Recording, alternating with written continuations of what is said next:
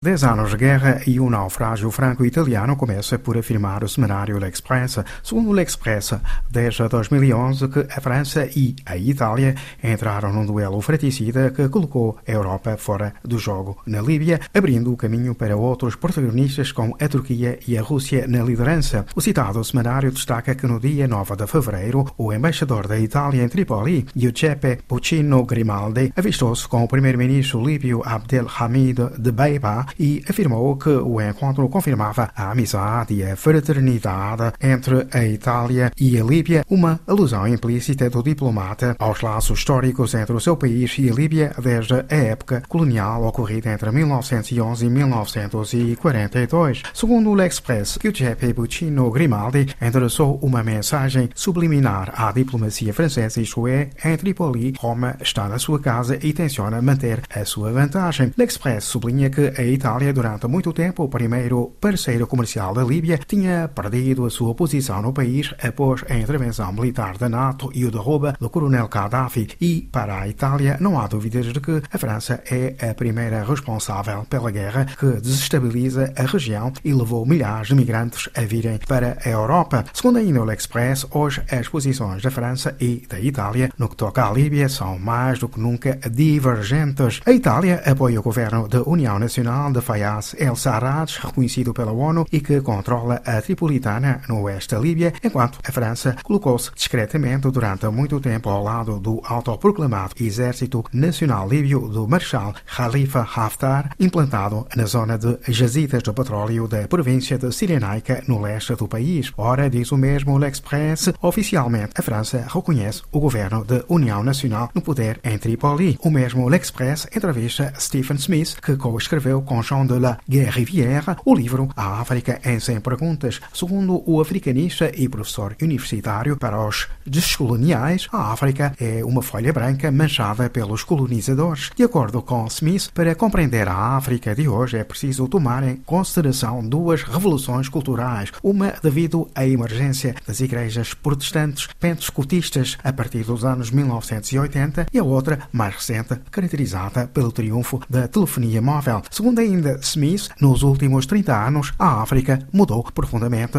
exceto na ilusão franco-africana. Por seu lado, o semanário Lopes realça que para manter os seus negócios em África, o empresário francês Vincent Bolloré soube sempre manter o equilíbrio entre as suas relações de direita e de esquerda. Segundo um antigo personagem da presidência francesa, a benevolência do castelo é indispensável a Bolloré para os seus negócios em África. Lopes sublinha que François Hollande, enquanto presidente, interferiu junto do seu homólogo camerunês Paul Biya para que a concessão do porto de Kribi fosse atribuída ao grupo Bolloré. Na Etiópia, há quatro meses, segundo o Courrier Internacional, que tem lugar uma guerra sangrenta à porta fechada. Para além dos combates e os saques, cada vez mais testemunhas relatam as violações sistemáticas cometidas pelos militares etíopes e eritreus. O Courrier Internacional pergunta também quem é que ainda escuta a Europa às avessas com a Rússia, ultrapassada pela China na Ásia e ainda não reconciliada com os Estados Unidos, a União Europeia, segundo o Courrier Internacional, tem dificuldades em impor-se frente às grandes potências. De acordo com o holandês Hans Krieb, especialista em relações internacionais, a União Europeia deve defender cinicamente os seus interesses num mundo onde emergem líderes fortes. Quanto ao Le Pen, considera que no âmbito do